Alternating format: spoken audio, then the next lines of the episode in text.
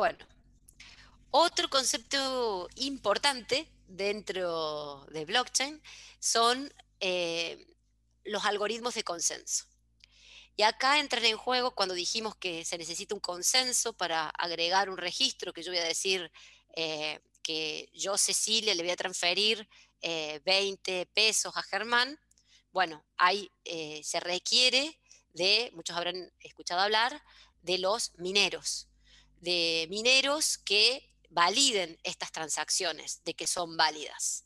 En esta red que hablamos, que es una red eh, descentralizada, lo que estamos haciendo verdaderamente es sacando a las entidades que actuaban como, por ejemplo, estamos sacando del medio a un banco. Entonces, en, en el caso de uso común, nosotros, el que resguarda y, sabe cuánta plata tengo en mi cuenta y que le puedo transferir 20 pesos de mi cuenta a la cuenta de Germán, esas validaciones las hace el banco. Lo, que permite hacer eh, la blockchain, al ser descentralizada, nos invita a pensar de que ya la tecnología avanzó y que muchos de estos intermediarios que hoy existen podrían ser removidos.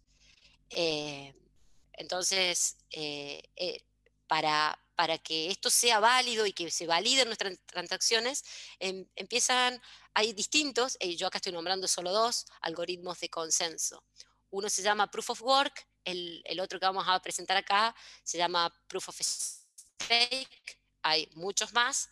Eh, y el Proof of Work, de la manera que funciona, es que eh, al minero ¿Qué es el minero? El minero, a lo mejor escucharon hablar de que tienen máquinas en distintos lugares, en lugares fríos, a lo mejor escucharon de que, de que instalan distintas placas para poder resolver eh, problemas matemáticos o para poder resolver eh, problemas de la blockchain o que están usando energía para la blockchain. Bueno, estos son los mineros que eh, lo que están haciendo es resolviendo problemas computacionales complejos para poder eh, acceder a los recursos eh, de, de, la, red. O sea, que antes de, crear un nuevo bloque en la red, se le dice, bueno, a ver, para verificar que vos sos vos, que, que vos no estás queriendo hacer algo malicioso, vas a resolver este problema computacional.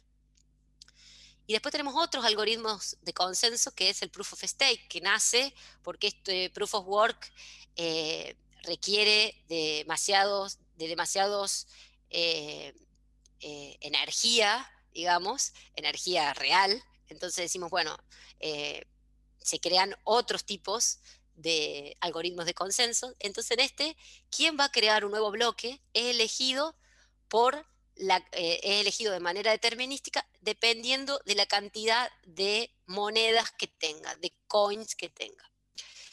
Entonces, ¿por qué? Porque se cree que si uno tiene más monedas en esa red, bueno, no va, no va a querer eh, hacer algo eh, ilegal en esa red, digamos, porque perdería inclusive valor eh, su moneda.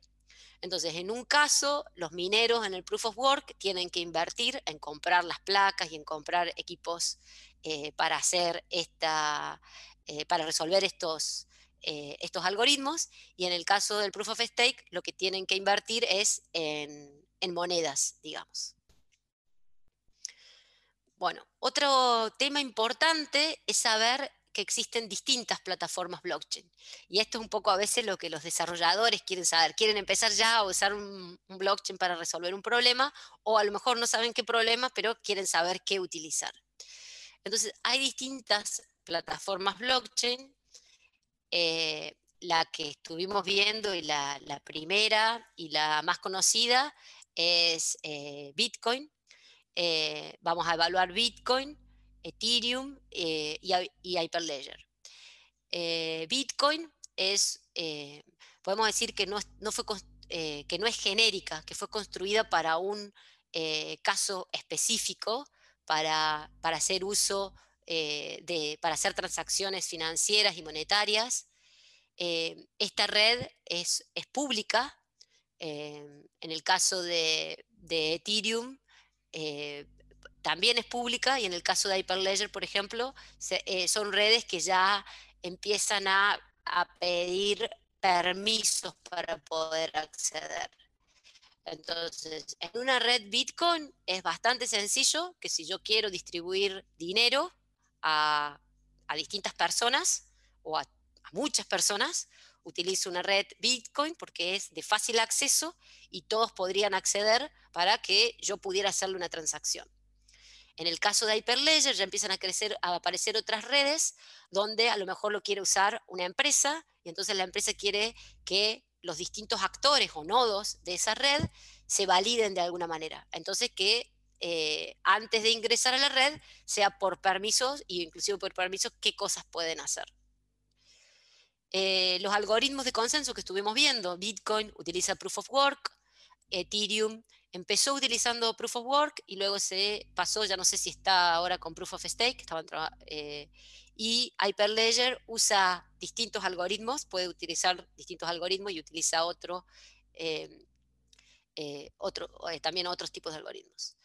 Em, los smart contracts en Bitcoin, como dijimos, no hay smart contracts, no se creó para, para para desarrollar más programas o más aplicaciones sobre, sobre Bitcoin. En el caso de Ethereum y Hyperledger, sí, utilizan eh, estos smart contracts. Eh, y las, eh, las pueden tener estas plataformas blockchain una moneda, una, lo que llamamos una cripto o una, sí, una cripto, una cyber currency. Entonces en Bitcoin es Bitcoin, en Ethereum se llama Ether y Hyperledger no tiene una específica, puede usar eh, otras, digamos, o cualquiera de las otras.